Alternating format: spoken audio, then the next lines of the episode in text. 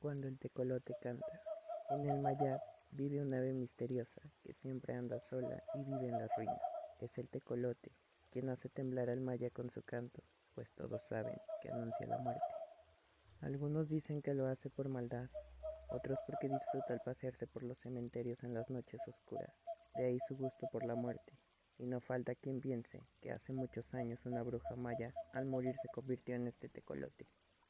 Pero también existe una leyenda que habla de una época lejana, cuando el tecolote era considerado el más sabio del reino de las aves. Por eso los pájaros iban a buscarlo si necesitaban un consejo, y todos admiraban su conducta seria y prudente. Un día el tecolote recibió una carta en la que se le invitaba a una fiesta que se llevaría a cabo en el palacio del reino de las aves. Aunque a él no le gustaban los festejos, en esta ocasión decidió asistir. No podía rechazar una invitación real, así que llegó a la fiesta vestido con su mejor traje. Los invitados se asombraron mucho al verlo, pues era la primera vez que iba a una reunión como aquella. De inmediato se le dio el lugar más importante de la mesa y le ofrecieron los platillos más deliciosos acompañados por balche, el licor maya. Pero el tecolote no estaba acostumbrado al balche y apenas bebió unas copas se emborrachó. Lo mismo le ocurrió a los demás invitados que convirtieron la fiesta en puros chiflidos y risas escandalosas.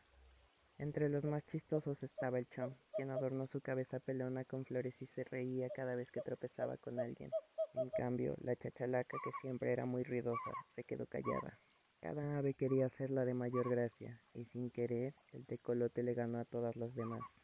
Estaba tan borracho que le dio por decir chistes mientras danzaba y daba vueltas en una de sus patas sin importarle caerse a cada rato. En eso estaban, cuando pasó por ahí un maya conocido por ser de veras latoso. Al oír el alboroto que hacían los pájaros se metió a la fiesta dispuesto a molestar a los presentes. Y claro que tuvo oportunidad de hacerlo, sobre todo después de que él también se emborrachó con Balche. El maya comenzó a reírse de cada ave, pero pronto llamó su atención el tecolote, sin pensarlo mucho corrió tras él para jalar sus plumas. Después el hombre arrancó una espina de la rama y cuando encontró al tecolote le picó las patas, aunque el pájaro las levantaba una y otra vez. Lo único que logró fue que las aves creyeran que le había dado por bailar y se rieran de él a más no poder. Fue hasta que el maya se durmió por la borrachera que dejó de molestarlo. La fiesta había terminado y las aves regresaron a sus nidos todavía mareadas. Algunos se carcajeaban al recordar el tremendo ridículo que hizo el tecolote. El pobre pájaro sentía coraje y vergüenza al mismo tiempo, pues ya nadie lo respetaría luego de ese día. Entonces decidió vengarse de la crueldad del maya. Estuvo días enteros en la búsqueda del peor castigo. Era tanto su rencor que pensó que todos los hombres deberían pagar por la ofensa que él había sufrido.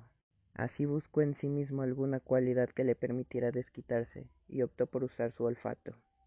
Luego fue todas las noches al cementerio, hasta que aprendió a reconocer el olor de la muerte.